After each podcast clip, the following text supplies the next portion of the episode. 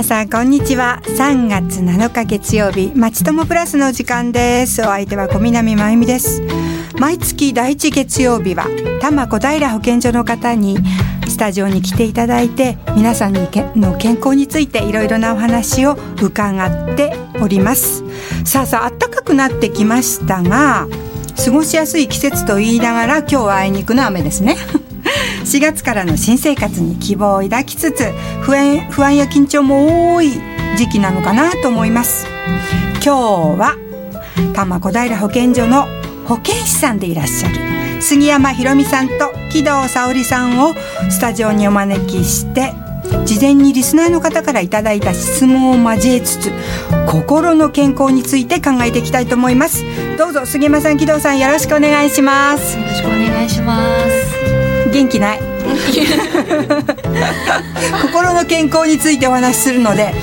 元気な心であの三人でお話ししていきましょう。はい、よろしくお願いします。よろしくお願いします。はい、今回は心の健康という本当になんか大きな大きなねテーマなんですけれども、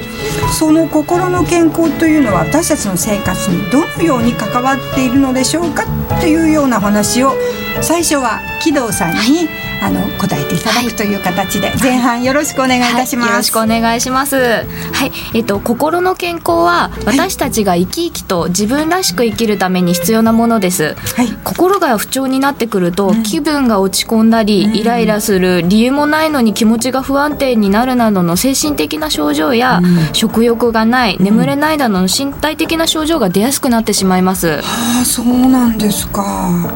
じゃあその心の不調の原因っていうのは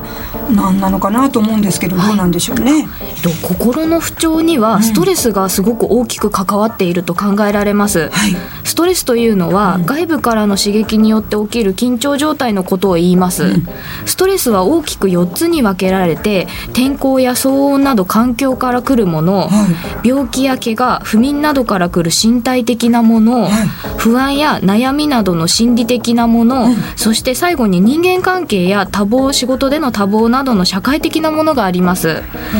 うん。ね、ストレスを解消できずこれが積み重なっていくと心の病気を引き起こしやすくなってしまいます。へえそんなにストレスに 種類があったんですね。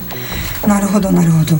では心の病気を引き起こすっていうことですけれども、はい、心の病気って言ったら具体的にどんなものなんでしょうか？はい。えっと、診断名や病名っていうのは結構たくさんあります。でよく耳にするのは、うつ病やパニック障害などですね。でその他にも見えないものが見えたり、はい、聞こえない声が聞こえてしまう統合失調症、強烈なショック体験や精神的苦痛からくる PTSD なども心の病気です。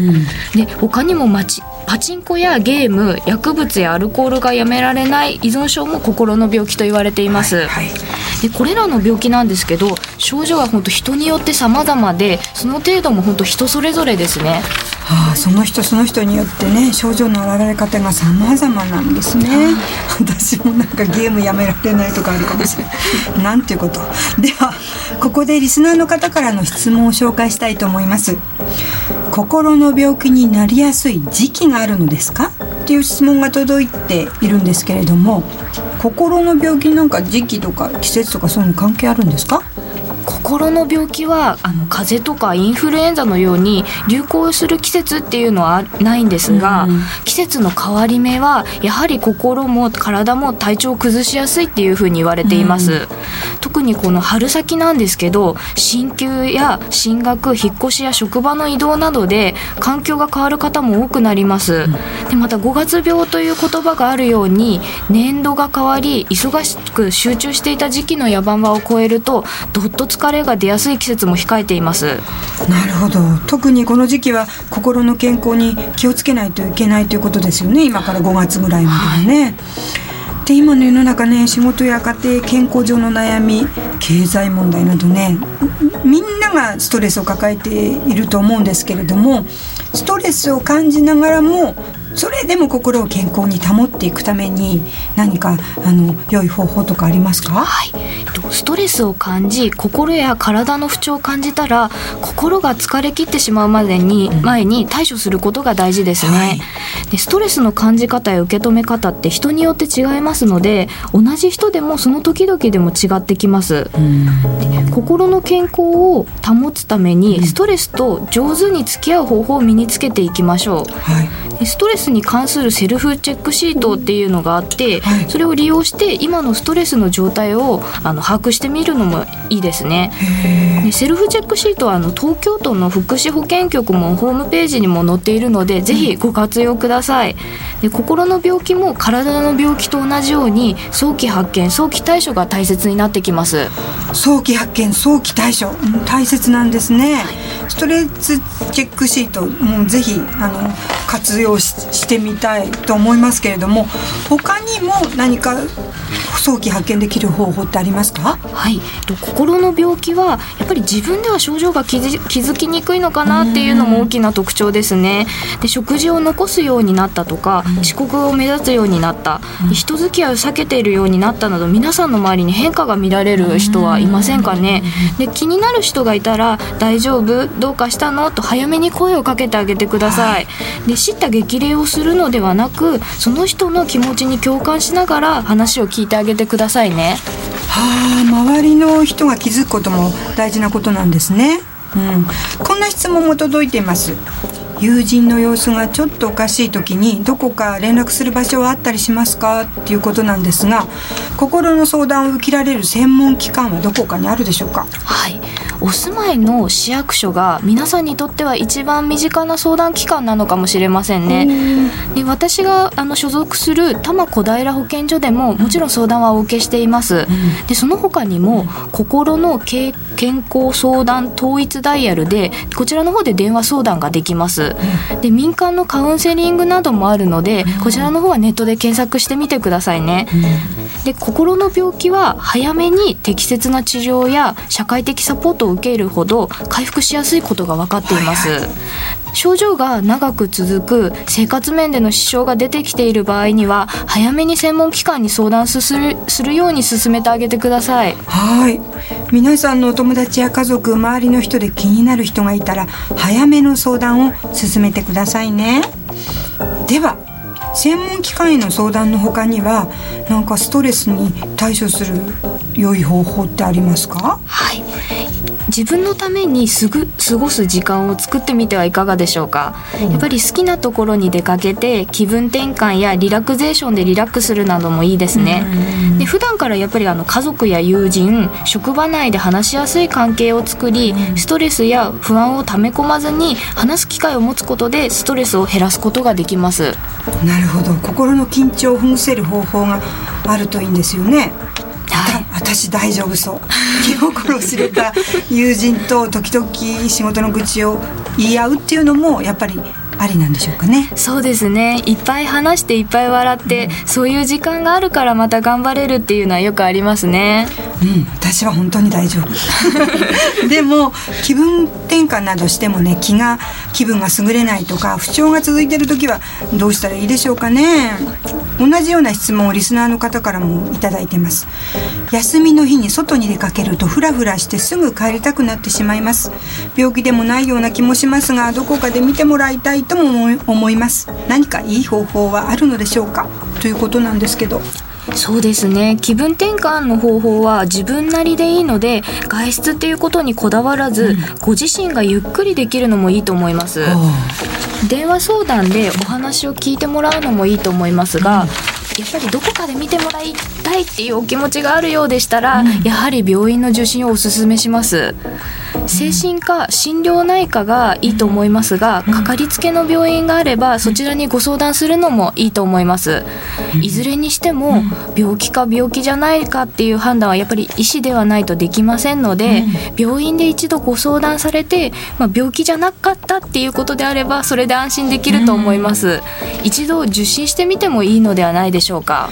なるほど。でも受診となるとちょちょっとだけ階階段がね、はい、上がるような気がするんですけれどもこれから後半はその病院を受診するっていうことについて詳しく今度はもう一人の保健師さん杉山さんにお話を伺っていきたいと思いますがその前にお二人からのリクエストで一曲お聴きいただきます。ドリームカムトゥルーで何度でも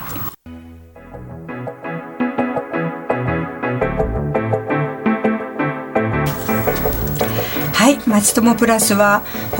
多摩小平保健所の杉山博美さんと木戸沙織さん保健師の方に来ていただいて心の健康についてお話を伺っていますが後半は杉山さんよろしくお願いいたします、はい、よろしくお願いします。さっきあの木戸さんの最後のあのお答えっていうかね教えていただいたことで病院をねやっぱりちゃんと受診するといい心配な人はっていうあのね言っていただいたんですけれども、はい、その病院について病気かなどうかなって悩むよりお医者さんに相談して自分の状況を見てもらった方が安心ということですよね。はい、そうですね。でも私もかかりつけのあの委員があるんですけども、はい、精神科じゃないでそれでもその先生にも相談していいんですか？はい。とご相談であれば内科とかでも大丈夫です、うん、あの必要によってあの先生の方から専門病院などを紹介してもらえると思います。ああなるほど。でもなんか心の病気の治療ってね、うん、どんなことをするのかなってちょっと不安な感じもするんですけど、はい、教えていただけます？どんなものですか？はい。と症状や診断によって本当いろいろなんですけども、うん、まあ、私たちは医師ではないので、その判断基準はちょっとわからないんですけども、まあ、主治医とお話をしながら症状に合ったお薬の内服やカウンセリングと心と体のリハビリなどを組み合わせて治療をしている方が多いようです。じゃあ普通の内科や整形外科と同じような感じなんですよね。そうですね。あのどうしても精神科って聞くとネガティブなイメージを抱く方多いと思うんですけれども、まあなかなか治療のイメージもしにくいですよね。受診に抵抗を感じる方もいらっしゃると思うんですけども、あまり身構えずに病院やクリニックを訪ねてもらえればなと思います。はい、で先ほど症状に合ったお薬の内服っておっしゃいましたけれども、はい、リスナーの方からお薬についてのごしご質問をいただいてます。はい心のお薬を飲むことで人格が変わってしまうような抵抗感を感じます。なるべくなら飲まずに過ごしたいのですがっていうことなんですがどうです？はい、と精神科で処方されたお薬ですから、うん、まあ、気持ちに作用するお薬も多いと思います、うん、お薬については、まあ、主治医や薬剤師から説明を聞くのが一番なんですが、うん、まあ、ここでは保健師としてお話しできる範囲でお答えしますね、はい、お願いします、はい、と薬は悪い部分に作用し健康な状態に戻すお手伝いをしてくれます、これは精神科薬でも同じで心の不調から来る症状を取り除き健康な状態に戻す効果があります、人格そのものが変わるということはありません、なるべくなら薬を飲みたくないということなんですけども、どうしても辛い時はお薬の力を借りるのも一つかなと思います、自分で何とかしようとしてそれがかえってストレスになってしまうこともありますし、辛い状態が長引いて悪化してしまう可能性もありますからね。なるほどね。じゃあ病院で出された薬はこのご質問の方の辛さを和らげるものであって、はい。この方の人格そのものを変えてしまうものではないっていうことですよね。そういうことですね、まあ、ですがお薬の副作用で少し様子が変わるということは考えられるので、まあ、そことの区別は必要かなと思います。それはどういうことですか？はい。とおく大体のお薬には副作用がありますよね、はいはい、で人によっては何ともないという方もいれば、うん、まあ、副作用が出やすいという方もいらっしゃいます、うん、まあ、これは精神科のお薬も同じです、うん、精神科薬の副副作用としてよく聞かれるのが、まあ、眠気やだるさと口の渇きなどです、お薬を飲んでいるのに元気になれない。むしろぼーっとしてしまう。一日中横になっているなどがあれば、まあ、副作用による症状とも考えられます。じゃあ人によってはそうやって悪くなっちゃうって感じることもあるってことですよね。ね。じゃあもしなんかそういうお薬を飲み始まってからねおかしいなって感じたら、はい、それどうしたらいいですか？まあ、いろいろな可能性が考えられるんですけども、まあ、もし副作用かなと思った時は、まあ、自分の判断で薬を中止したりはししないでほしいんですけども、はい、であの主治医に伝えることが大切です。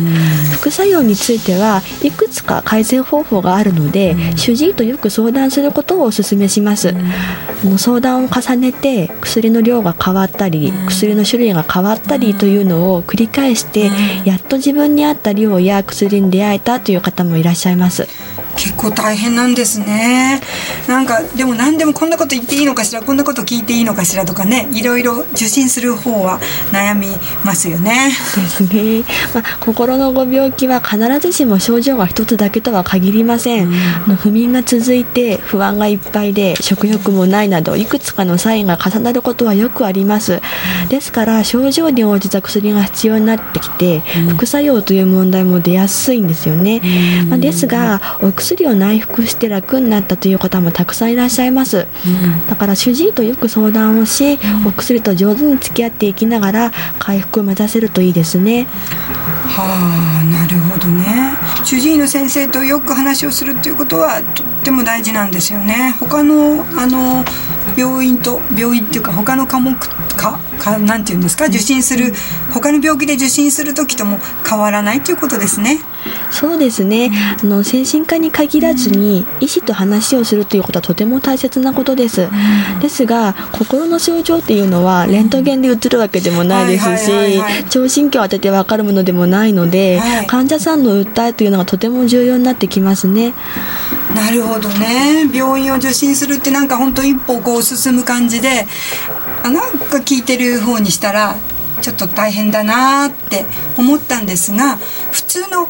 病院を受診する普通の風邪をひいたりとかそういうことと同じようにこう気軽って言ったらおかしいですけど、うん、そういうふうに言っていいっていうことですよね。ですねはい心の健康というテーマ不調に早く気づくポイント気をつけるサイン。今日はいろいろとそういうことについて伺ってきましたけれどもお薬の話とかあの治療の具体的なお話もいろいろ聞くことができましたよね。皆さんどうでしたか？ね。では何か皆さんにさあここでっていうメッセージ。長く言っても大丈夫ですので。何かお二人一言ずつじゃなくても二言でも三言でも言っていただきたいんですがいかがでしょう？と今回新年度新生活などを控えたこの時期に、はいうん、心の健康というテーマでお話しさせていただきました、はい、また、まあ、いくつか質問もいただき、うん、今まさに辛いという方や悩んでいる方もたくさんいらっしゃることを改めて感じました、はい、無理せず焦らず回復を目指していただきたいなと思いますはい、はい、今度は、えっと、木田さん？はい、はい、今健康な方は、これからも今ストレスに負けそうな方、うん、あとあるいは回復に向けて治療中の方は、これから先、皆さんにはいつも。ね、健やかに過ごしていただければというのが私たちの思いです、はい、今日お伝えしたいことが少しでもお役に立てれば嬉しいです。はい。ありがとうございます。それでさっきあの何か相談のところで最初のセルフチェックですか、はい、ありましたよね、はい、セルフチェックそれは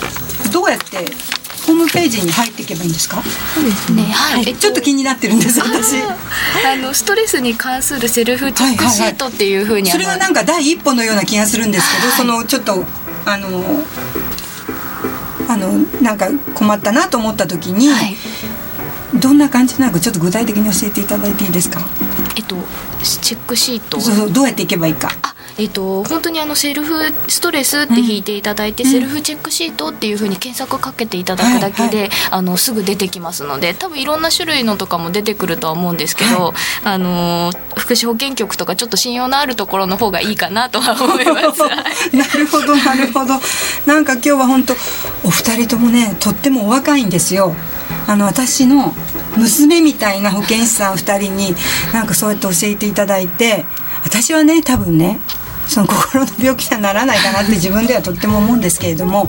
あのすごいためになりました聞いてる方も本当にそのセルフチェックシートから始めてもうね本当に不安な人がいたら医療機関に相談する周りの方も早く気づいてあげる早期発見早期治療ですねそれをあのみんな心に留めてこの春をね、いい春を迎えたいですね。ね。はい。さあ今日はあの来ていただいたのはえっと保健師さんの杉山さんと木戸さんでしたが5月の質問5月にのテーマについて質問を受け付けております。5月はタバコ対策。ねえいろいろ言われてますよね最近ね。さあどんな質問でもお受けいたしますのでどうぞ FM 西東京の方に質問をお寄せください。はい今日は玉井多摩小平保健所の方に心の健康についてお話を伺いました。さて一曲聴いていただきたいと思います。もうすぐ3月11日がやってきますがその後この曲も被災地の方々にあの勇気をこう届けたんだっていうことを何かの番組で聞きました。私もねこの曲元気を元気をっていうかとっても好きな曲です。皆さん一緒に聴いてください。今井美樹 Piece of My Wish今日はありがとうございました。小南真由美でした。さよなら。